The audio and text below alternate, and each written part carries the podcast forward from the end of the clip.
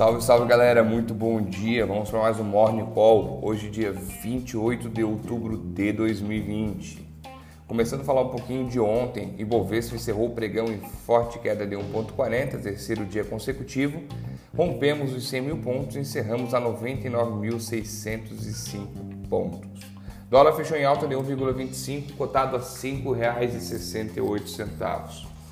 Falando um pouquinho de hoje, uma prévia do que vai acontecer, olha, tá tudo no vermelho, tudo negativo. Europa opera em queda desde sua abertura às 5 da manhã e futuros americanos sinalizam uma abertura em queda também em Wall Street. Há um grande temor com o aumento de casos de coronavírus na Europa. É, a França registrou 52 mil novos casos no domingo e dois terços da população já vivem sob toque de recolher noturno. De acordo com especulações, é, o presidente Emmanuel Macron hoje vai fazer um pronunciamento e vai possivelmente colocar algumas regiões do país em lockdown.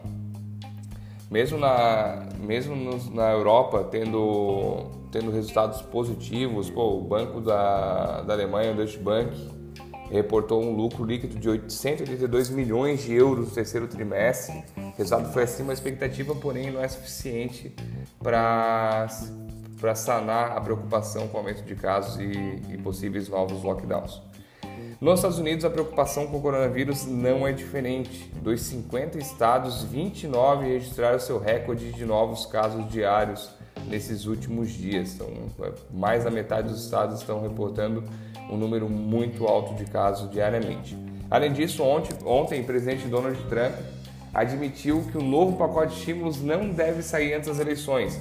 Vem aquela novela das nove que a gente vinha comentando e realmente quanto mais próximo as eleições estivessem, não decidissem, realmente ia postergar para para pós-eleições. Vamos torcer para a eleição terça-feira ser definida rapidamente, não ter uma diferença muito pequena entre, entre os candidatos, para assim não, não entrar naquele limbo de processo judicial.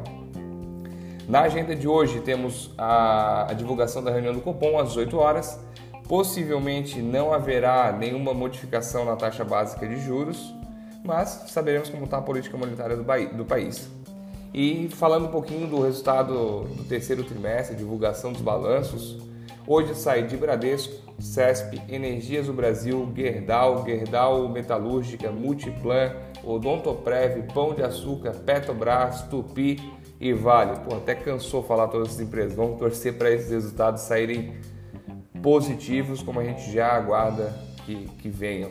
Falando um pouquinho do mercado asiático, fechou misto Xangai teve alta de 0,46, Tóquio queda de 0,29, Hong Kong caiu 0,32 e Coreia do Sul terminou positivo 0,62.